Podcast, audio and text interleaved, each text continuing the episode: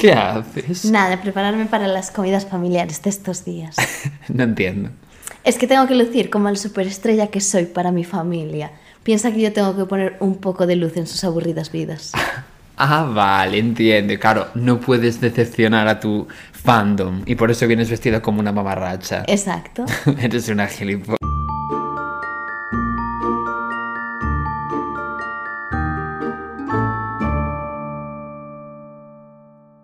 Muy buenas, yo soy Yayo ¿Y yo soy Coral? y estáis escuchando Sofá, Manta y Crimen, el podcast perfecto para poner de fondo en tu comida familiar de Navidad para sustituir las tonterías que dice tu cuñado Ramón por las tonterías que dicen dos absolutos desconocidos. El podcast que te dice que si tu idea de una feliz Navidad es estar en tu casa comiendo pasta carbonara con ley recta campesina lejos de cualquier señor que opine sobre cosas que nadie le había preguntado, no estás solo. El podcast que te cuenta por qué no es una buena idea hacerle caso a tus pensamientos intrusivos cuando ves un cuchillo cerca de ese familiar que hace comentarios casualmente fascistas en la comida de Navidad, poniéndote ejemplos de personas que sí que le hicieron caso a esos pensamientos intrusivos y ahora están en la puta cárcel. El podcast que te recuerda que el límite en un enfrentamiento con ese familiar pesado que te dice que a ver cuándo te sacas novio, cuando tú lo único que quieres sacarte es el carné de manipulador de alimentos, está en el delito. Y por último, el podcast que te consuela después de tener que disimular con que te encantaron los calcetines de Dora la exploradora que te regaló tu hermano por tercer año consecutivo. Uf, esto duele solo de pensarlo. Sí. Que por cierto, te traje un regalito. A ver, a ver, qué miedo. ¿Qué será? ¿Qué será? ¡Feliz Navidad! Es un juego de Crimify. Exacto, porque sí, chicos, lo hemos conseguido. Creamify nos ha vuelto a patrocinar, la única empresa del mundo que confía en nosotros. La verdad que sí, qué majos son. Bueno, para los nuevos oyentes, Crimify es un juego que se basa en resolver un crimen mm, a través de varias pistas que te da en el propio juego. Algo parecido como si estuvieses haciendo una escape room. De hecho, no hay un número concreto de participantes, o sea, puedes hacerlo tú solo. Sí, o 45 personas si queréis, mientras resolváis el caso y lo podéis comprar en crimify.me. Ahora me imagino que estarán viendo unas imágenes que yo de esa edición pondré, que van a quedar genial para que veáis lo divertido que es. Y bueno, como novedad también lo podéis comprar en Amazon. Os dejaremos enlaces a, bueno, a ambas cosas en la cajita de la descripción, tanto en YouTube como en Spotify. Da igual donde nos estéis escuchando. Y aparte de la publi, de verdad que es un juegazo. A nosotros nos encantó cuando jugamos porque te mantiene atrapado todo el tiempo. Sí, no, no, la verdad que es un regalo genial además para hacer ahora en Reyes a, a quien más queráis. Pues sí. Así que ya sabéis, podéis animaros a comprarlo. Pues yo también tengo un regalo para ti, Coral. ¡Oh, qué bien! Mira. Es lo que quería. Dignidad. No es lo que querías. ¿Para qué? Pues yo pensé en algo que te hacía falta y dije nada, le regalo dignidad. Bueno, supongo que el Yayo del futuro acaba de meter de repente un cambio de plano en el que aparece Coral con un gorrito. No, no nos dimos un golpe en la cabeza, es que tuvimos una pelea física por saber quién de los dos tenía que llevar el gorrito y hemos llegado a un acuerdo, que es que el que cuente el caso tiene que llevar el gorrito. Sí, un acuerdo que me parece un poco mal, pero bueno. Pues es lo que hay, democracia se le llama. Vale, lo llevo yo. Ya me reiré yo después. Bueno, empiezo. No hay nada más bonito que la Navidad, dirían solo dos tipos de personas. Los menores de 10 años y todas esas personas que viven una familia perfecta y no tienen problemas emocionales. O sea, yo no. Desde luego. Yo odio la Navidad, pero para todos aquellos que no se han dado una hostia todavía contra la dura realidad, esta puede ser una fecha muy bonita en la que viene Papá Noel a traernos muchos regalos. La cuesta de enero. El regalo. Eh, Dios, está siendo un capítulo súper, súper, súper bonito para toda la gente que le encante la Navidad que nos está escuchando. Bueno, da igual. A ver, el Papá Noel del que vamos a hablar hoy es muy distinto del que sale en los anuncios de Coca-Cola. Sí, ya, yo ya lo sé. Coca-Cola no nos está pagando. Páganos, Coca-Cola, dineros que no están viniendo. Bueno, nuestro Papá Noel de hoy se llama Bruce Jeffrey Pardo y nació el 23 de marzo de 1963. ¿Por qué esto está parpadeando? Bueno, lo que os decía antes de que ya yo boicotease mi caso, es que este hombre nació en 1963 en Los Ángeles, en Estados Unidos, en una familia tradicional. Vale. Y bueno, heredó de su padre, que era ingeniero, su habilidad para las matemáticas. De hecho, tras graduarse en el instituto, se matriculó en la universidad para estudiar ciencias de la computación. O sea, informática, entiendo. Sí, sí, sí. Vale. Pues esta era como su pasión y pues lo demostraba con sus buenas notas siempre. O sea, era un chico súper brillante, la verdad. Los profesores decían de él eso. Aunque sí que es verdad que también decían que tenía una necesidad enorme de llamar la atención continuamente. como tú. me adelante a tu broma. Sabía que me ibas a decir como tú, Yayo. Vale. Lo siento. Bueno, cuando acabó los estudios, Bruce empezó a trabajar como ingeniero de software en el Jet Propulsion Laboratory. Bueno, pues ahí. Es un centro que construye naves espaciales no tripuladas por la NASA, Vale, muy bien. por si tenías alguna duda. Bueno, pero se dedicaba más a piratear el sistema que al trabajo en sí. Prioridades. Pues me parece bien, la verdad. Y bueno, durante su tiempo en este trabajo salió con una chica que se llamaba Delia, una compi del trabajo. Y el 17 de junio de 1989 se casaron en la misión de San Fernando. Eh, pues no sé qué es eso. Bueno, Un lugar. Un lugar, exactamente. Muy bien. Una ubicación. Has acertado. Se casaron con 250 invitados, todo preparado, todo muy bonito. Perdón. 250 invitados. ¿Qué era eso? La boda real. Sí, sí. No, y todo precioso. Y llegó el gran día, o sea, tú imagínate los nervios de Delia, eh, vestida de novia, súper guapa. Bueno, pues Bruce, que decidió no presentarse. Hostia, en serio. Que se quedó en su casa, en pijama, comiéndose unas palomitas. Analizando lo blanca que era la pared. Exactamente. O sea, se marcó un Julia Roberts en novia la fuga. bueno, vale, me parece bien, un poco. Sí, y en lugar de acudir a la boda, pues sacó 3.000 dólares de la cuenta de Delia, absolutamente todo lo que tenía la mujer, y se fue de vacaciones a la playa. Yo hasta ahora creo que se lo estoy comprando un poco. No os riáis porque no es gracioso. Un poco sí. un poco sí. Pero Pero hasta cierto punto, pobre Delia. si te lo hacen no te ríes. No, claro que no, yo asesino. Sí. Bueno, pues cuando volvió no tuvo ningún tipo de remordimiento. Dijo, ah, Ah, eran tuyos, esos 3.000 euros de tu cuenta bancaria. Jo, pues no me había dado cuenta, perdón. Claro, te los quité sin querer, quería tomarme un cafecito, me salió un poco más caro. Me lié y fui a Bahamas. Qué malos. Bueno, pues nada. Y Delia, lo que dijo de él es, estaba bronceado y se le veía bien. Dijo su exnovia ya, Pues oye, en ese mira, momento. qué detalle. O sea, que venía guapo de la playa. Bueno, pese a esta pequeña trastada, los amigos de Bruce le seguían viendo como un niño grande, tonto y adorable que carecía de sentido común. También como tú, Yayo. Bueno, pasaron los años y Pardo rehizo su vida junto a Elena Lucano. Otra chica. Supongamos que no le costó nada por lo que sea rehacer su vida. Y su hijo de 13 meses, Matthew, en Woodland Hills.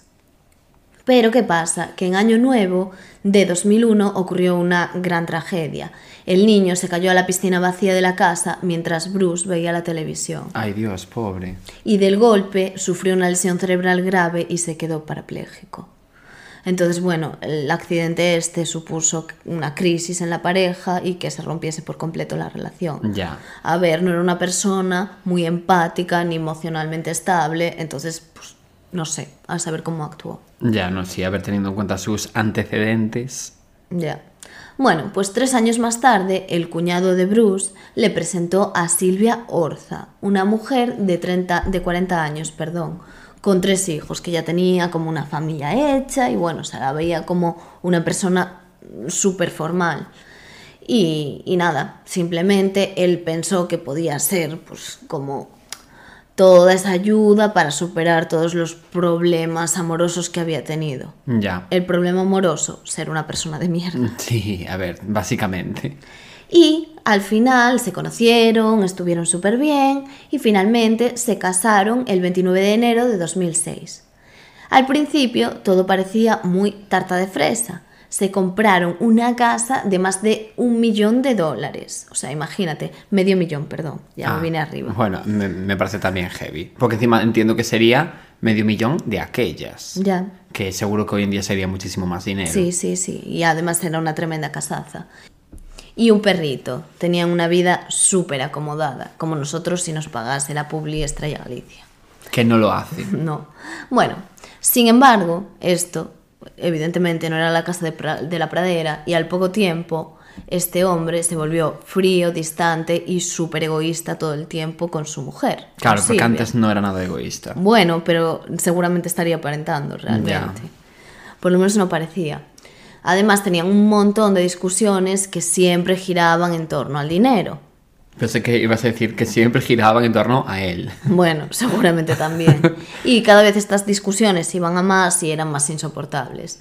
Y esto evidentemente pues fue acabando con la relación tan supuestamente idílica que tenían. Otra más. Sí. Y Silvia finalmente decidió separarse en marzo del 2008 y pedir el divorcio un mes después de, de separarse. Vale. Y Bruce no se tomó nada bien la noticia. Y menos aún cuando el juez decidió que pasase a su exmujer una pensión de manutención mensual de unos 2.100 euros. Que a ver, ¿te parece mucho 2.100 euros? Porque a ver, es, que yo que sé, en Estados Unidos no sé cuál, cómo es, o sea, cuánto se cobra y tal. Claro, pero él cobraba mucho dinero, Claro. entonces quieras que no, no es una pensión tan cara. No, y suelen adjudicar como un porcentaje de lo que tú cobras. Entonces, Exacto, Es algo claro. que entiendo que el juez consideró que es asumible. Exacto. Bueno, pues aunque su familia y amigos pensaban que estaba todo bien, no lo estaba realmente. Este hombre no estaba para nada tranquilo con la decisión del juez y tenía una venganza planificada. ¿Contra el juez? No, Contra la mujer. Claro. Está flipando. Él Ojalá fuera pensaba, contra el juez. Sí. Él pensaba que la venganza se tenía que servir fría, ah, pero es que eso era el Polo Norte, directamente. Miedo, miedo, miedo. nunca, nunca más adecuado para el caso. Ella la metáforas. Sí. Pero bueno, el plan tenía como que no tener fisuras y ser completamente perfecto para él. Así que empezó a planificarlo todo. A principios de septiembre contactó con una vecina que él conocía que era modista y le encargó un traje de Papá Noel con un espacio extra, supuestamente pues para meter ahí cosas como Relleno, regalos, sí. sí. y todo eso, el, el relleno de la barriga, bueno, en fin. Bruce eh, dejó su trabajo o lo perdió, esto no me ha quedado muy claro, pero bueno, Decidimos elegir que lo perdió. sí, decidí elegir que lo perdió y dejó de pagarle a Silvia. Y su caso, bueno, era comentado por todos. Lo que había pasado entre ellos En era, plan, "Buh, flipas lo que hizo el otro día Bruce. Ya, era el cotillo del barrio. seguro. Sí. Vaya chisme. Y una semana antes de Navidad, este matrimonio fue a junto del juez para, pues eso, arreglar todo lo que habían hablado del divorcio. Y ahí, pues la cosa estaba como, Más tranquilita. sí, parecía que estaba muy tranquila, pero realmente no tanto. En la resolución, eh, el juez dictó que se establecía por diferencias irreconciliables entre la pareja y acordaron eso, que le pagaría los 2.100 euros mensuales y también él a Silvia 100.000 dólares y que se quedaría con el perro y el anillo de diamantes de compromiso. Mm, Vale, Esta mujer. vale, vale, vale. Pero para entonces, Bruce ya tenía todo preparado. ¿Qué tenía Bruce? A ver si lo adivinas. Eh, no sé. Regalos de Navidad no. No, evidentemente. Una pistola. Cinco pistolas, Ah, bueno. Un montón de balas, un lanzallamas y un tanque de combustible. ¿Perdón? Sí. Y ¿Pero había, quién te crees que eres, Bruce? Ay, yo flipo, eh. y había alquilado un terreno y claro, tenía su traje de Papá Noel hecho completamente a medida. Dios, yo flipo, eh, de verdad. Es que los estadounidenses estáis cucú, eh. Y bueno, Ya él, desde el verano y todo el otoño, se había dedicado a recopilar un gran arsenal de armas en secreto. O sea, ya esto venían de antes. Dios. Y había fabricado un lanzallamas casero y planificado su ida hacia Canadá. Bueno, yo flipo, la verdad. Y claro, aquí ya estamos cerca de las Navidades, cuando se acercaba el día. El día de que- la venganza. El día de ponerte tu trajecito de Papá Noel. Sí. Y el día por fin llegó. Era Nochebuena y poco antes de las 10 de la noche un vecino de este hombre, que se llamaba Bon, James Bond. BONG, ah, vale. lo saludó mientras este salía disfrazado de Papá Noel para acudir, pues eso, a una fiesta navideña. Y Bon le dijo, chao Bruce, qué guapo vas. Y Bruce, ay, y él, un besito. Un besito, reina. Pues se avecinaban problemas, problemas graves. Poco después de que se fuese a la supuesta fiesta de Navidad, su hermano Brad se pasó para invitarlo a una fiesta y al no verlo en casa, pues pensó que se verían luego en la iglesia. Porque ante todo, cristiano, Siempre. a rezar. Asesino, pero no. Al infierno no se puede ir sin rezar. Exacto. Y bueno, el propósito de Bruce, evidentemente, era bien distinto de ir a cualquier tipo de fiesta, como comprenderás. En ese momento estaba rumbo a Covina, al sitio este donde, donde estaba a punto de ir, que ya te imaginarás a qué. Ya, vale. Bueno, a la casa de sus ex suegros. Ostras. Iba un todoterreno alquilado, el que te decía antes, con un disfraz de Papá Noel en el que escondía las armas y portando un paquete envuelto para regalo, o sea, un paquete de regalo con un lanzallamas casero. Pero yo flipo, ¿eh? Y cuando llegó a las 11, tocó el timbre de la puerta y una niña que se llamaba Katrina corrió a abrir la puerta. Pues una niña pequeñita de 8 años que, Katrina. Sí. Como el huracán. sí, pero Vale. es un nombre bonito. Sí. Y la niña, pues que no se podía creer que estuviese allí Papá Noel, estaba súper contenta. Claro. Porque llevaba, evidentemente, todas las fechas esperando a ese gran momento. Y por fin, pues su sueño se había hecho realidad. Sin embargo, bajo la barba de aquel dulce Papá Noel había un asesino a punto de cometer la peor de las matanzas. Dios. Imagínate. Bruce sacó una pistola y le pegó un tiro en la cara a Katrina. A la niña. Ay, Dios, pobre. Fue lo primero que hizo, nada más llegar. ¿Y la niña quién era? Era una niña que estaba allí de la familia. Ah, vale. O sea, una aleatoria. No, era familiar. Bueno, vale. Pues nada más dispararle a Katrina, al momento empezó a disparar contra todos los que estaban allí, que había unas 25 personas. Mm, Claro, es que era una comida de Navidad. Exactamente. Y bueno, 16 de estas personas lograron escapar rápidamente, pero nueve de ellas ni siquiera pudieron reaccionar y murieron al momento. Dios, eh. Sí, y entre ellas, evidentemente, estaba su exmujer, Silvia, y también sus ex-suegros y varios de los hermanos y cuñados de ella. Es que imagínate. Y una de las supervivientes, que era Leticia, la madre de Katrina, logró llamar a emergencias para pedir ayuda. Y solo gritaba, están disparando a toda mi familia, necesitamos a alguien de inmediato. A mi hija le dispararon, le dispararon en la cara. O Dios. sea, tú imagínate tener que llamar a emergencias así, o sea, para esto. Es que tiene que ser terrible. Y bueno, pues una vez cometió la masacre, después de todo este tiroteo, abrió el paquete de regalo que llevaba con él, sacó el lanzallamas y ya, si no, si no le parecía poco lo que había hecho, empezó a prender fuego a toda la casa. Vaya, vaya loco, eh. Imagínate, los bomberos llegaron y se encontraron con todo ese escenario terrible. El fuego tenía como 12 metros de altura y era tan heavy que no daban abasto. Claro, y encima entiendo que quemó a toda la gente que estaba dentro. Claro. Y tuvieron que ir mm, 80 bomberos a extinguir este fuego. Imagínate cómo estaba. E incluso así tardaron casi dos horas en apagar todas las llamas que había en la casa. Dios. O sea, la intensidad era tan grave que necesitaron los registros médicos y dentales para identificar a las víctimas, Ay, porque Dios. claro, evidentemente quedaron completamente irreconocibles. Madre mía, pobres. Hubo gente que consiguió escapar de la casa, pero los que quedaron allí ya no tuvieron opción. No, claro, a los que había disparado previamente, que seguramente estaban heridos y no se podían mover, allí quedaron. Sí, exacto. Y bueno, durísimo. Y alertados por los disparos y todo esta locura que estaban viviendo, uno de los vecinos consiguió ver cómo un Papá Noel escapaba en un todoterreno de color azul. Mm, Bueno, por lo menos. Sí, pero bueno, ya sabíamos que era Bruce. Y el hombre también, también dio detalles, eso de cómo iba vestido, el coche y en la dirección en la que iba. Vale. Entonces, bueno, Lo tenían bastante pillado, más o menos. Sí, pero es que además él lo tenía pensado desde hacía un montón, lo que yo te decía. O sea, tenía pensado ir a la casa de su hermano, cambiar de coche y escaparse a Canadá.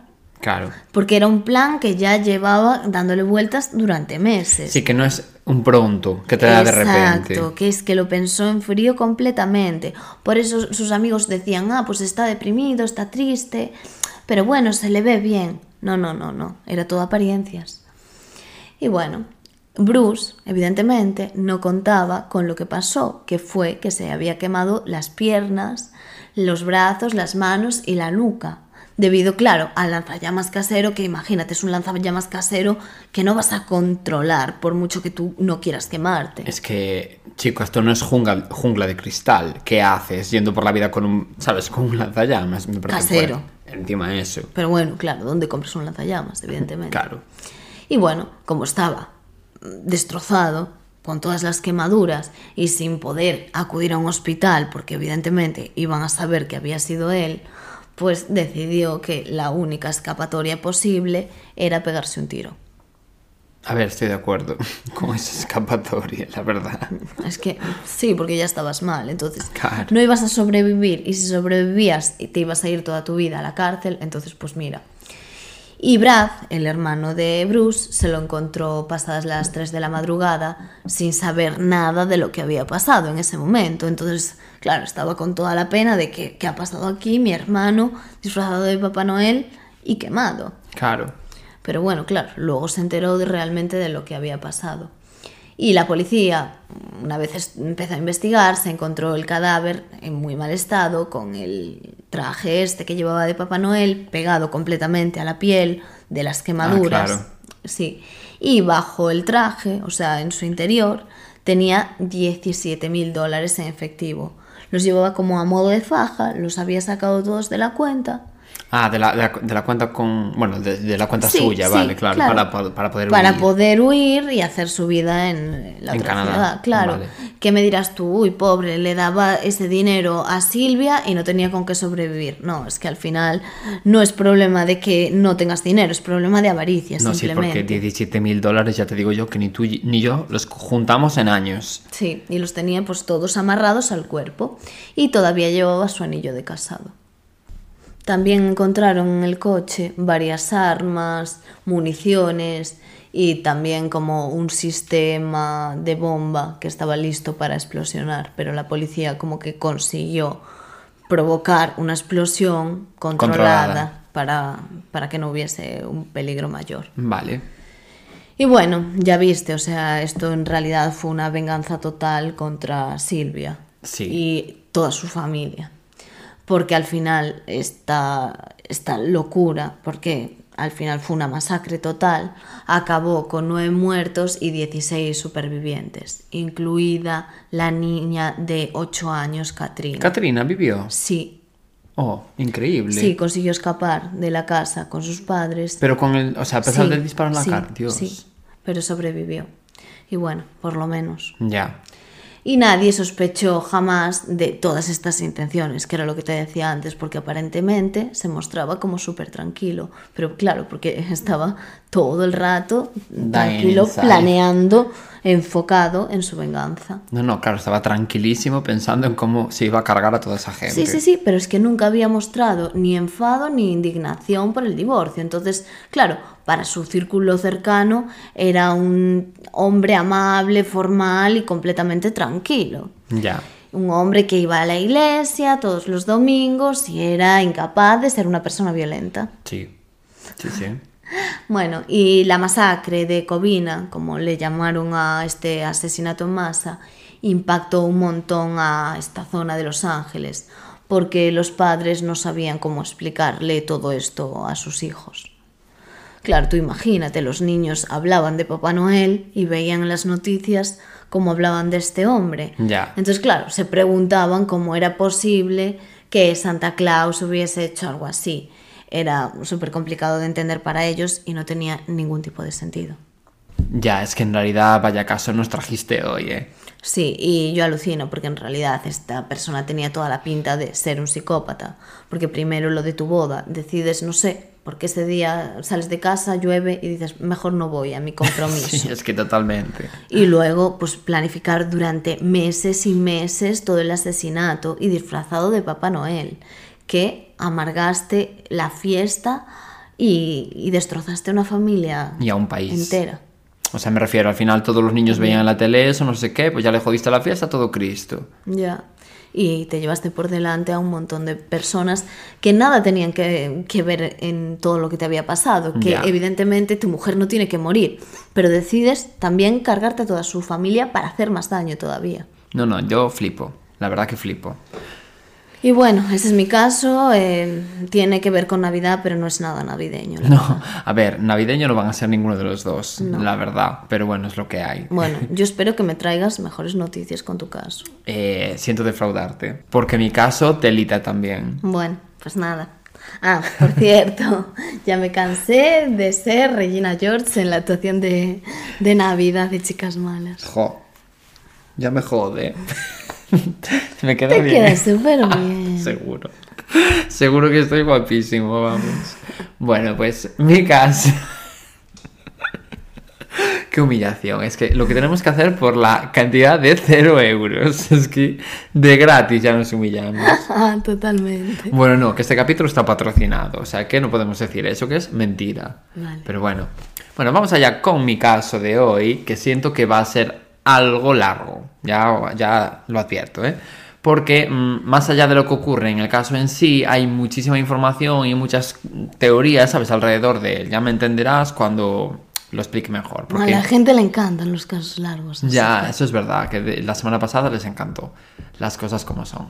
Bueno, mi protagonista de hoy se llama John Bennett Ramsey. Bueno, Bennett. John Bennett creo que se pronuncia. Es que estuve mirándolo en el traductor de Google. y creo que es John Bennett, porque se escribe todo junto. Ah, que miras. Por- Que compruebas cosas. Claro. Porque me sonaba raro, porque es una niña y se llama John Bennett, no John Bennett. Ah, vale. Bueno, da igual, ya lo entenderás. El caso es que yo lo busqué porque ya sabes que inventarme es mi actividad extraescolar favorita, pero no me apetecía en este caso, así que... Bueno, John Bennett, o John Bennett, o como se diga, es una niña que nació en Georgia, en Estados Unidos, en 1990. Y los hechos de este caso ocurren cuando John Bennett tenía solo 6 años. Y como este es un podcast de crímenes y no sobre el vecindario del barrio de la Piruleta en el país de las nubes de algodón, os podéis imaginar que si esta niña es protagonista de esta historia, no va a pasar algo bueno precisamente. Pero bueno, no me quiero adelantar. Lo digo más que nada porque, bueno, sí que es verdad que al final mm, es un caso de relacionado con una niña de 6 años. Si no te gusta, es mejor que, que hagas skip al siguiente capítulo, si es que está ya subido, y si no, pues simplemente que quites este capítulo y ya está. Porque, bueno, va a ser un poco heavy, aviso. Bueno, pues antes de continuar, voy a poner un poquito de contexto que sé que disfrutáis tanto como yo de ello. John Bennett era hija de Patsy Ann Polk, o como se diga, y de John Bennett Ramsey. De hecho, si os fijáis, el nombre de la niña, lo que comentábamos antes, es la combinación de los dos nombres del padre. Porque, bueno, Vale. asumo que en esa casa no había nadie al volante, entonces pues nadie quiso darse cuenta de la mierda de idea que acababan de tener. En fin, hay gente bien desgraciada en el mundo. El padre de, de John Bennett era un importante ejecutivo de una empresa informática, de, de que había de aquellas, ¿no? Pero en lo personal tenía bastante mala suerte, la verdad, el pobre, en la vida me refiero, porque en 1992 se le murió su hija Elizabeth en un accidente de tráfico, que era en ese momento la hermana mayor de John Bennett. De hecho, John Bennett solo tenía dos años cuando esto ocurrió, o sea, era súper pequeña en realidad. Vale, pues la madre que mm, acuérdate que se llama Patsy. Voy a repetir los nombres 400 millones de veces. Entonces yo ya sabéis que este podcast está pensado para personas con eh, problemas serios de eh, concentración. Sí, yo lo necesito para mi memoria de Nemo. Exactamente. Entonces no os preocupéis que voy a estar todo el rato aclarando quién es quién. Bueno, esta chica, Patsy, era ama de casa y cuando era joven se había presentado a varios consu- o sea, concursos de belleza. Perdón. Incluso ganó el concurso de Miss Virginia Occidental en 1977. Muy esta- estadounidense todo, como puedes observar. Bueno, pues por este motivo, Patsy estaba súper obsesionada con los concursos de belleza, así que apuntaba a, a John Bennett, a su hija, a todos los que encontraba y la presionaba además bastante para, para ganar. Ya digo, muy Sandra Bullock en Mis Agente Especial por su parte. Ya, ya. Qué película. Sí. Eh, John Bennett era guapísima encima, o sea, era mítica niña rubia de ojos azules, una cara perfecta, cuerpo súper normativo, a ver, para tener seis años, ¿ya me entiendes? Y encima, claro, la madre le comió tanto la cabeza con el tema de los concursos de belleza y tal, que a pesar de que solo tenía seis añitos, ya sabía posar súper bien e incluso imitaba a, las modelos adultas cuando pasarelean en el, en el desfile de Victoria's Secret. Pasarelean. sí, pasarelean. Tú lo dices así. Exactamente. Vale. Bueno, un poco como nosotros cualquier día de la semana yendo al supermercado, vaya. Me encanta pasarelear. Me encanta, es que de verdad cada vez lo hago mejor por la calle. O-. Yo lo siento así. Yo me creo que estoy en un videoclip de Britney Spears. Es que yo creo que lo estamos. ¿Hasta qué punto no? Sí. Bueno, por supuesto la niña iba maquillada como una puerta a todos los concursos de belleza, cosa que imagino que escandalizaría a, a la gente, ¿no? Digo yo.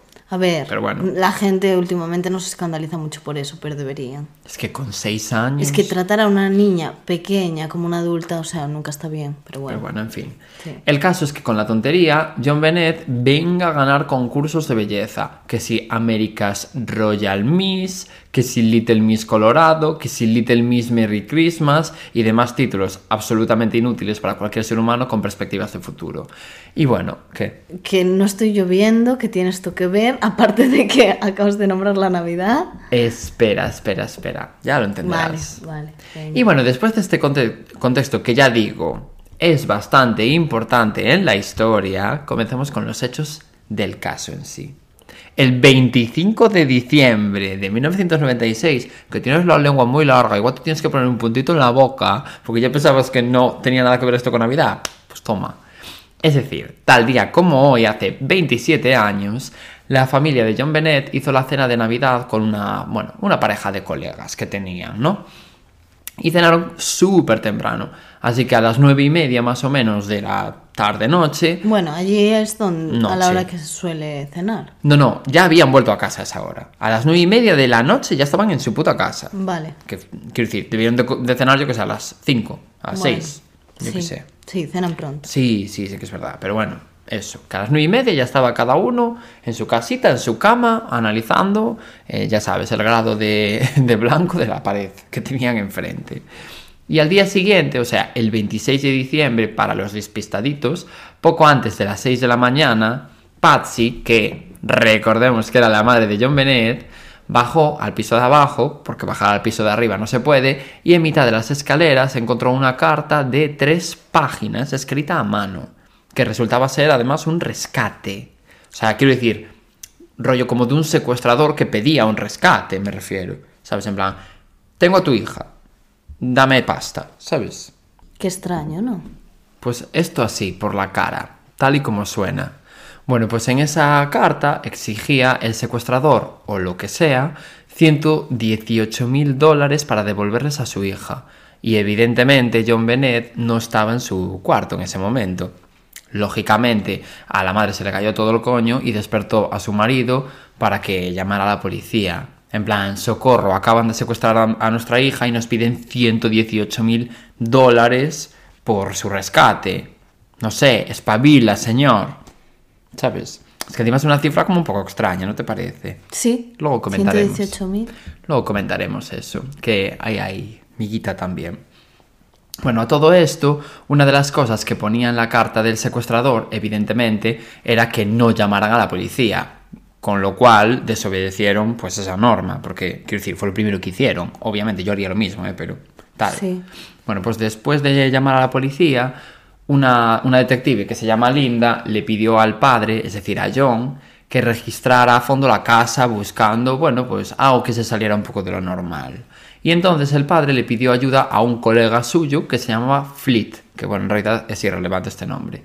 Y entre los dos registraron toda la casa en búsqueda, bueno, pues yo qué sé, de algo que les llamara la atención en general. Y te preguntarás, ¿por qué coño la policía le manda buscar por toda la casa a John en vez de hacerlo ellos? Pues mira, yo me hice exactamente la misma pregunta, no te voy a engañar, cuando busqué, bueno, información, ¿no? Sobre este caso pero no encontré nada. Así que asumo que es que, claro, realmente en ese momento no habían pasado demasiadas horas desde la desaparición de John Bennett. O sea, yo creo que no habían pasado ni, ni cinco horas, imagínate, ¿no? Claro que a lo mejor la policía no estaba tan preocupada y dijo, bueno, a ver, si pensáis que realmente se la ha llevado un secuestrador, busca algo Claro. que a nosotros nos haga pensar que realmente sí la niña la han secuestrado. Claro, o sea, yo me imagino que hasta que no pasaran la, la mítica, ¿no? 24 horas o yo qué sé, me lo estoy inventando, ¿no? Pero hasta que no pasara un tiempo prudencial no podrían ponerse a buscar porque no podían declarar a esa persona secuestrada. Se no habían sé pasado... qué año fue. Fue en 1996. Ah, vale, pero de aquellas sí que seguramente harían falta como unas horas. Tú piensas que es muy reciente lo de que se busquen a los niños desaparecidos como al momento. Ya, sí, no sé, no tengo ni idea. Yo simplemente asumo que yo qué sé, por lo que voy a explicar a continuación, sé que habían pasado menos de ocho horas. Vale, con lo cual, pruebas. con lo cual, a ver, yo entiendo que si llegas allí, no, mira, hace dos horas mm, desapareció mi hija. Bueno, pues, chico, búscatela por la casa, a ver si va a aparecer y vienes aquí a montar el Cristo. No a sé. ver, a ver. Yo qué sé, mira, no Luego sé. criticamos a la policía. pero- Ya. Bueno, pues después de registrar toda la casa, llegaron al sótano y allí parece ser que había una habitación como de hormigón. Y hasta ese momento no habían mirado en esa habitación. Así que bueno, pues abrieron la puerta de esa habitación con, ¿sabes?, hecha de hormigón. Y, oh sorpresa, allí estaba el cuerpo de John Bennett cubierto con una sábana. O sea, el Eh, cadáver. sorpresa, sí, yo no me lo esperaba. Claro, claro. No, no, yo flipé. Pensé que era en modo irónico. No, la verdad que no. En este caso, oh sorpresa, de verdad de que fue sorpresa. Bueno, pues tras esto, el padre quitó la cinta adhesiva que cubría todo el cuerpo de, de, de John Bennett y la boca e intentó desatar la cuerda que ataba también su cuerpo, porque tenía, bueno, como una correa, ¿no? Alrededor del cuerpo. Y a partir de aquí ya empezábamos con los fallitos de la policía, de los que rajábamos antes. Para empezar, permitieron al padre sacar el cuerpo de la habitación eh, de hormigón, cosa que no tiene ningún tipo de sentido, porque coño, ahí puede haber pruebas. Quiero decir, son, ya estás modificando la escena del crimen. Y para seguir, interrogaron al matrimonio juntitos, en vez de de forma separada para ver si sus dos versiones se correspondían entre sí. Porque, hombre, apareció una niña muerta en la casa de sus padres. Y tienes que seguir un protocolo. Digo no es yo, ese. independientemente de que sospeches de los padres o no. Sí. No sé, pero bueno, Sí. vale. Bueno, El caso. Después de todos estos fallos, la policía, bueno, como que se empezó a dar cuenta de cositas raras que ocurrían en esa pareja. Por ejemplo, Patsy, la madre, lloraba todo el rato de forma desconsolada. Di tú que yo entiendo que lo normal cuando te muere un hijo, pero bueno, cada uno exterioriza el dolor como, como puede o como sabe. sí, pero... que era extraña. Sí, no sé, como que no les lucía genuino ese llanto. Vale. Pero mientras eh, la madre estaba así, sin embargo, el padre estaba tranquilísimo, como si se acabara de volver de, no sé, de una sesión de spa y de porros, ¿sabes? En plan, estaba tranquilísimo. Además, no sé, eh, era, era como que la actitud entre los dos era muy extraña, porque no se consolaban entre ellos, ni hablaban, ni se abrazaban, ninguna de las cosas que yo asumo que son normales cuando te muere una hija en unas circunstancias tan horribles en tu propia casa. Pero bueno. Sí, yo supongo que a lo mejor la policía no tenía nada claro, pero hubo ciertos comportamientos que no les lucieron naturales. Exactamente, en plan, no tiene por qué significar nada esto que Claro. estamos diciendo, pero como que a la, polic- a la policía no le moló. Sí, Dijeron, que era algo como sospechoso. Exacto.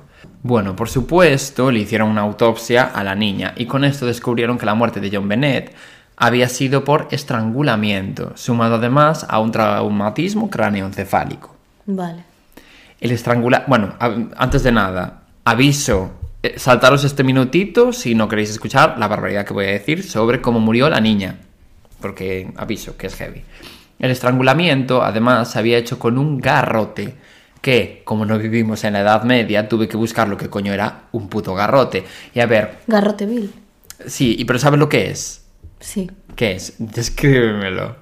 Una forma de matar a alguien. Claro, pero es que yo no sabía exactamente qué consistía, ¿no? Ah. Pues ya digo, lo busqué y os voy a decir exactamente lo que es, más o menos. Supongo que en el vídeo, si me veo con muchas ganas de ser una persona funcional, no va a ocurrir, pondré una foto.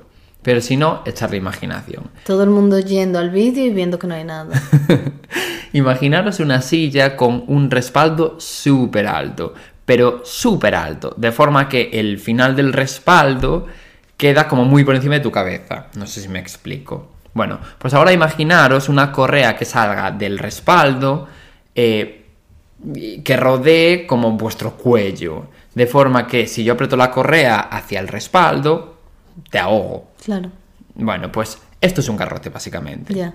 O sea, es como esta pieza toda. Sí. A ver, yo no lo sabía explicar, pero más o menos como que. Sí, pero bueno, Pero sí, yo tampoco sabía bien qué era. ¿eh? exacto.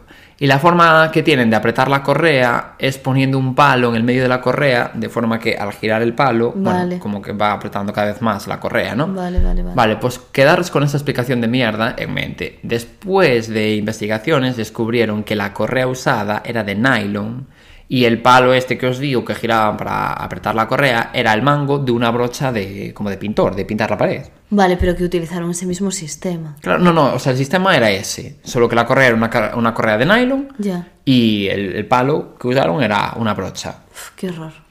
Y por si esto no fuera suficientemente horrible, la cabeza de John Bennett tenía una herida de 20 centímetros de longitud del golpe tremendo que le habían dado y que también fue una de las causas de la muerte. 20 centímetros, ¿eh? Dios. Que es casi la longitud de la propia cabeza que tendría la niña, seguramente. Pero bueno, aunque sí que es cierto que la policía sospechaba de los padres, realmente no había ninguna prueba que indicara que habían sido ellos. Solo cosas mm, como circunstanciales. ¿Y realmente cuál era el móvil? Además eso, pero bueno, eso ya es otra movida. Pero como mínimo solo tenían pruebas de, pues tú estabas allí, en esa casa, esa noche, pero no había, ¿sabes? Nada sí, más. parece que no estás triste o parece que estás muy triste, pero eso realmente no es nada.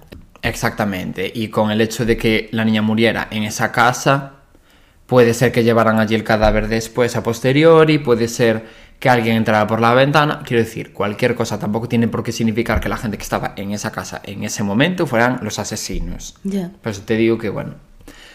En fin, cualquier cosa. De hecho, el padre le dijo a, a la detectiva esta aleatoria de la que te hablé antes que estaba seguro que todas las puertas estaban cerradas. Sin embargo, una de las puertas de la casa fue encontrada abierta de par en par por parte de la policía. Incluso eh, también encontraron una ventana como un poquito rota, por la que cabía perfectamente el cuerpo de una persona.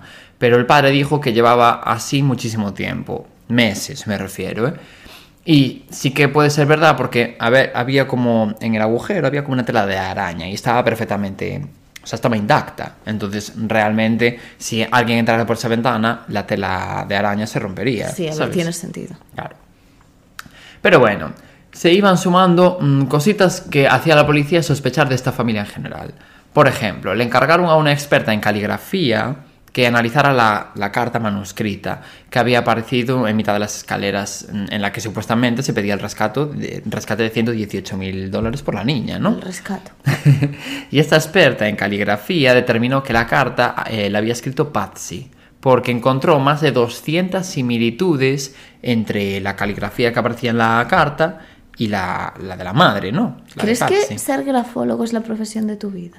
Eh, pues me encantaría, la verdad, en plan, pues esta carta la has escrito tú, en eso consiste tu trabajo. Ya, pero sí que es cierto que hay veces, no como lo de la Dalia Negra. Sí. Dalia, Dalia Negra. Sí, Ah, no sabía si lo había dicho. sí, lo dijiste bien, lo dijiste bien. Vale, pues ahí, por ejemplo, no se sabía con certeza si era esa persona o no. Ya. O sea, que no sé hasta qué punto es 100%... Ya, fidedigno, sí. Exacto. Pero bueno, en este caso, la grafóloga lo tenía, o sea, lo tenía clarinete. Vale, De vale, verdad, vale. ¿eh? Porque ya digo, había 200 puntos de similitud con, con- con la letra de la madre. o sea. Ya, que sí, eso se nota, porque no hay nadie que pueda hacer la misma caligrafía, exacto. Claro. Y bueno, ahora hablemos de todas las pistas que la policía encontró. Para empezar, voy a describiros un poco la mansión, porque ¿no te pareció un poco raro en realidad cuando te dije que el padre había dicho lo de que todas las puertas estaban cerradas y de repente encontraron una abierta de par en par? A ver si. En plan, y que nadie se hubiese dado cuenta. O sea, yo me daría cuenta de si una puerta en mi casa está abierta. A ver si tienes una mansión. A eso voy. O por ejemplo, lo de que el tema este de, mm, de que hubiese una ventana rota y llevara meses rota y... Ah, no, no, pues eso lleva así meses, no sé qué. O sea, yo en mi casa, si hay una unidad de ventana rota, para empezar la, la cerraría porque entraría frío y estoy pagando 400 mil millones de euros al mes en calefacción. Pero es que además, no sé, también lo tendría en cuenta, ¿no? No me sobran ventanas, para que me entiendas, ¿no?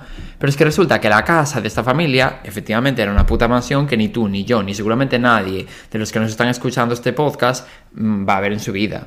Claro. Era una mansión de mil metros cuadrados con una finca aún más grande que estaba completamente rodeada de un muro como de, de plantas, ¿sabes? Como un seto altísimo por el que no se podía ver nada eh, desde fuera. Y fue construida en 1927 con unos techos altísimos y tenía cuatro plantas. Además tenía nueve puertas que daban al exterior y 104 ventanas. Qué locura. Claro, a ver, en tu piso de 50 metros cuadrados te das cuenta de si hay una ventana o una puerta abierta. Pero cuando tienes 104 ventanas, pues si una está rota, te quedan 103, ¿sabes? Ya. Bueno, pues como decía, con el tema pistas eh, que encontraron, por supuesto, una de ellas fue el garrote con el que estrangularon a John Bennett, incluida la correa y el palo este que era un pincel, ¿sabes? Vale. Otra de las pistas fue que encontraron una fibra de ropa pegada a la cinta adhesiva que tenía en tanto la boca como el cuerpo de John Bennett. Y esta fibra de ropa parece ser que era compatible con la ropa que llevaba en ese momento Patsy, es decir, la madre. Qué raro. Además, recordemos el tema de, la letra de la carta, ¿no? Que se parecía mucho a la de la madre de John Bennett y todo el rollo. Que eso ya podría considerarse una prueba como tal. Pero es que además el papel con el que habían escrito la carta se encontraba también em, por la casa, ¿sabes? O sea, quiero decir, el papel que utilizaron para escribir esa carta era papel que había por la casa. Que imagínate que fueran los padres los que escribieron esa carta. Que sois tontos, de verdad. Me lo pregunto. En vez de coger un folio ordinario, cualquiera, que haya por ahí, no, no. Coges un papel, imagínate, como si yo cojo el papel de una revista que está encima de la mesa. Y, oh, magia, desaparece esa página de esa revista que hay solo, exclusivamente en mi casa. Hombre, no había papeles para coger, que tienes que coger uno de esos para que sospechen de ti. A ver, es muy de tontos, es cierto, pero a lo mejor no se dieron cuenta. Me cuadra más eso que no que viniese un secuestrador y cogiese el papel de tu casa y lo usase para escribir una carta. Tres se páginas. supone, claro, se supone que eso ya lo tienes escrito de antes de llegar a la casa si vas a pedir un rescate. Digo yo, que no es la carta de los Reyes Magos. Exacto. Pero es que además, ¿tú te acuerdas que en la carta exigían 118 mil dólares de rescate por John Bennett? Bueno, pues casualidades de la vida, era justo la cantidad de dinero que había recibido como bonus de Navidad el padre en el trabajo en las Navidades anteriores. Oh, Dios. Porque allí reciben bonus, supongo, a final de año, porque yo eso no lo recibí en mi vida. No, ya, y una buena cantidad también. Sí, 118 mil dólares eh, de bonus, que también, ojito. Según el padre, el secuestrador eh, debía de tener información sobre su trabajo y por eso pidió exactamente esa cantidad, como para hacer que el padre pareciera sospechoso. No sé si me explico. Sí, pero bueno. Ya juzgarás tú. También parece ser que cuando Patsy, es decir, la madre, llamó al, al 911, al 911, eh, Ah, perdona, bilingüe. refiero al número de la policía de allí. Sí, nine, nine. One, one. Ah, nine, one. El caso, cuando llamó a ese número, cuando descubrió la carta, colgó mal el teléfono. Entonces la operadora pudo escuchar como otras voces de fondo decían, y cito textualmente, No vamos a hablar más contigo. Ayúdame Jesús. ¿Qué hiciste? Ayúdame Jesús. Y luego una voz más suave como de niño, que podría ser perfectamente la, de- la del hermano de John Bennett, que tenía nueve años, que decía, ¿qué encontrasteis? Pero la cosa es que esto lo publicaron varios medios de comunicación y, y además también lo dijo la propia operadora que contestó a, a la llamada, ¿no? Pero sin embargo la policía analizó varias veces la llamada esta al 911 y en ningún momento escuchó voces, esas voces de las que se hablaban. Entonces, Que la volvieron a escuchar y no. varias veces, porque eso. podría ser que sonara muy de fondo, lo que sea. Pero nadie escuchó nada. O sea que puede ser perfectamente inventing por parte de todo el mundo. Sí, eso me cuadra más, ¿eh? porque si no lo escuchas después. Es raro. Pero bueno, como mínimo esto provocó que incluso se sospechara también del hermano mayor de John Bennett, que recordemos que tiene nueve años en Bueno, ese momento. No sé. Espérate, porque encima después, poniéndose a investigar, descubrieron que el hermano había golpeado eh, con un palo de golf en la cara a John Bennett en 1994, hasta el punto de que tuvieron que reconstruirle la mejilla con cirugía plástica. O sea que fue un golpe fuerte, no fue una tontería. Además, Ya me estás haciendo dudar. es que ya verás. Además, otra vez el hermano había lanzado heces a la cama de John Bennett. Pero bueno, si me preguntas, cosas normales para mí entre hermanos. O sea, yo creo que yo le tengo hecho cosas peores a mis hermanos y ellos a mí igual. Pero bueno, sí que raro, por ejemplo, lo de reconstruir la cara, ¿eh? que eso es heavy. A ver. Pero bueno, lo que no me parece tan normal es que luego el niño le dijo a la psicóloga la siguiente frase, ahora estoy recuperando mi vida. O sea, como si estuviese deseando deshacerse de John Bennett desde hace bastante tiempo y ahora se sintiese como liberado. ¿Sabes lo que te quiero decir? Eh, no sé, es un poco raro, acaba de morirte una hermana. Pero bueno, yo qué sé. Tienes nueve años, tampoco tienes por qué significar nada en el sentido de que los niños aún no tienen como tan desarrollado el concepto de muerte tan pequeños, ¿no? Pero es un poco raro. Sí, a ver, es extraño, no sé. Pero bueno, también es cierto que aunque no fuese él, a lo mejor simplemente también tenía celos de su hermana y dices eso en un momento Claro. de enfado, un momento por eso puntual. digo, por eso digo que tampoco tiene por qué Sí, significar sí, nada. no, tampoco sabemos. Pero bueno, podría ser eh, perfectamente que hubiese sido el hermano mayor y que los padres, para protegerlo, mm, hicieran lo de escribir la carta, ¿sabes? Pidiendo un rescate y todo el rollo como para Ya. encubrirlo, ¿sabes? Eso sí que me cuadraría hipotéticamente. Mm, Y- Pero aún así, Sí, es raro. Y bueno, a estas alturas creo que ya estamos en condiciones de reconocer que este caso es un caso sin resolver. ¿cómo lo sabía? Por supuestísimo. A día de hoy la familia sigue diciendo que son inocentes y sobre todo quieren recalcar todo el rato que el hermano de, de John Bennett, que a todo esto se llama Burke, que creo que no lo había dicho, es inocente. Vale. Pero toda la sociedad piensa que fue el hermano. Porque claro, sí que les parece raro el comportamiento que tenían y sobre todo les cuadra muchísimo el hecho de que la madre escribiera la carta y todo el rollo como para, ¿sabes?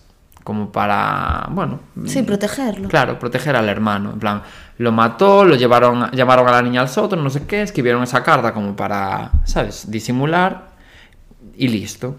Pero, no sé, es todo muy extraño. Y de hecho, a día de hoy, Burke, que tiene ya 36 años, y dio una entrevista en la que reconoció que su habitación estaba en la misma planta que la de su hermana y que la habitación de sus padres estaba un piso por encima. Con lo cual, bueno, hipotéticamente podría ser que no escucharan nada a los padres cuando pasara algo entre los dos, ¿no? Además, dio las siguientes declaraciones. Recuerdo a mi madre revisando mi- habitación esa noche, diciendo, ¿dónde está mi bebé? ¿Dónde está mi bebé? Sé que pensáis que yo lo hice, que mis padres lo hicieron. Sé que éramos sospechosos. O sea, esto lo dijo en la entrevista. Sí, sí, sí. ¿Y por qué iba a estar la madre diciendo, ¿dónde está mi bebé? ¿Sabes? En la habitación de él. Como que la madre parece que sospechaba del niño, porque es un poco extraño eso. Bueno. En diciembre de 1999, el fiscal que llevaba el caso decidió no acusar a la familia de asesinato por no tener pruebas suficientes, evidentemente. Ya, no, Así- no la sabía. Realmente no. Así que nunca llegó a haber un juicio como tal en su contra, solo sospechas. Ya. Y bueno, aquí hay mucha historia rara porque para empezar, el asesino dejó rastros de saliva en la ropa interior de John Bennett. Y además parece ser que la vagina de la niña tenía bastantes traumatismos. Sin embargo, no había ningún tipo de muestra de, de ADN dentro de la vagina de la niña. Con lo cual, es como que parece una agresión sexual, pero a la vez no. ¿Sabes? También podría ser que introdujeran algo en la vagina de la niña y no pues un pene, imagínate, ¿no? Pues que introdujeran, pues imagínate el Un mango. objeto, ya. Claro, un objeto, en vez de, pues eso, el pene de un señor. Por ejemplo, se me ocurre, pero no se sabe. Además, esa saliva que apareció en las bragas de, de John Bennett no pertenecía a nadie de la familia, ni a nadie que tuviese registrado su ADN. Qué cosa más extraña. Muy raro. Y otra cosa rara que apareció es un vello púbico, que tampoco pertenecía a ninguna de las personas de la familia. Y este vello púbico apareció en la escena del crimen, quiero decirte. ¿De dónde salió ese vello púbico? Entonces, claro, en realidad Esto exoneraba bastante, creo yo, a la familia, porque si aparece una muestra de ADN que no es tuya y un pelo púbico que tampoco es tuyo, hombre, pues no sé, pero a la vez es raro que asesinen a una persona en la misma casa en donde vive y dejen una nota de rescate en el mismo sitio en el que la secuestraron y, que ni siquiera, o sea, y que no hubiesen pasado ni siquiera ocho horas eh, cuando aparece el cadáver en esa casa, en el sótano. Es un poco raro, no sé, a mí no me tiene mucho sentido. Es la primera vez en la vida que escucho que ha- han asesinado a una persona en su propia casa, sin que nadie se diese cuenta. No sé, Ya, pero a mí sí que es verdad que lo de la saliva me hace sospechar. A mí también, a mí también me hace dudar, ¿eh? Pero bueno. Los otros sospechosos del caso, porque alguien hubo aparte de la familia, aunque yo creo que ya un poco desde la desesperación, ¿eh? Pero bueno, fueron Gary Oliva, que era un pedófilo que había por allí viviendo, o sea, estuvo preso y vivía cerca de, de los Ramsey en ese momento, ¿no? John Markar, que era un profesor de primaria en Tailandia, que aseguró haberla matado, pero como si lo digo yo ahora, o sea, un aleatorio. A ver, ya. Bill McReynolds, que era un amigo de la familia al que le gustaba vestirse de Papá Noel, y por lo que sea, a, a la policía esto no le quiso cuadrar. En plan, sospecharon de él desde el segundo uno solo por que quería vestirse de Papá Noel y era amigo de la familia. Qué un poco rarito. Les lucía pedófilo. Y por último, Michael Helgoth, que vivía también en la zona y contaba con antecedentes por agresión sexual. Por supuestísimo, todos estos fueron descartados. Pero hace pocos años hubo una novedad en el caso, una novedad importantísima. Randy Simons, un fotógrafo de 66 años, fue detenido por 15 cargos de pornografía infantil en ese momento. ¿eh? Vale. ¿Y qué tiene que ver esto con John Bennett?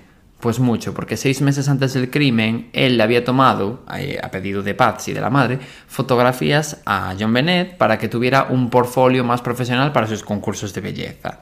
Y después de este descubrimiento, Pamela Griffin, que era ex amiga del fotógrafo, contó que, que Randy solía llamarme, bueno, es- dijo textualmente, ¿no?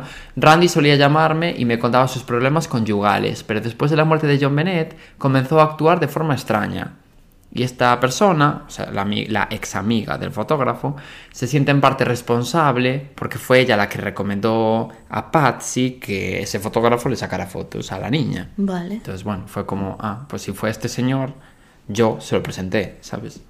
Además, también le dijo, tengo la corazonada de que el departamento de policía de Boulder piensa que fui responsable de la muerte de John Bennett y no puedo probar que no lo hice. No tengo una coartada para el día de Navidad de 1996. Eso se lo dijo el fotógrafo a la ex amiga. Vale. Y contó algo un poco más tétrico. ¿Te acuerdas de la cuerda esta de nylon que se encontró en el garrote que se usó para estrangular a John Bennett? Sí. Bueno, pues la chica esta dijo que el fotógrafo tenía eh, eh, exactamente el mismo tipo de cuerda de nylon en su casa, pero el mismo, ¿eh? E incluso le enseñó a la policía una foto sacada por este fotógrafo en la que salía John Bennett sujetando con, o sea, como una bobina de esa cuerda de nylon. O sea, en la foto salía John Bennett sujetando una bobina con esa cuerda. Pero bueno, la policía nada hizo porque en ese momento, yo qué sé, les pareció que no era una prueba suficiente para investigar a nadie, ¿no? Ya, porque a lo mejor se puede parecer por fuera, Claro. pero luego las fibras pueden no coincidir. Exactamente. Aunque cierto es que la policía reconoció un poco después que sospechó de este señor, de este fotógrafo, ¿eh? en su momento. Pero las muestras de ADN que se hallaron en la zona del crimen no se correspondían con las del fotógrafo. Pero es que claro, volvemos a lo mismo de antes. Recordemos que el cuerpo de la niña fue quitado de la, de la escena del crimen por parte del padre, o sea, de John. Entonces, ¿hasta qué punto nos podemos fiar que no limpió todo bien para que no aparecieran muestras de ADN o que simplemente esas muestras, mm, bueno, desaparecieron por culpa de, la- de manipularlas, ¿no? Ya, ya, ya, ya. Quiero decirte, es que realmente, ¿qué, hace- qué hacéis moviendo un cuerpo de la escena? A ver, es fuerte. Y nada, a día de hoy es Pero que no se sabe. También es verdad que yo entiendo la desesperación de la Sí. familia, de que, al...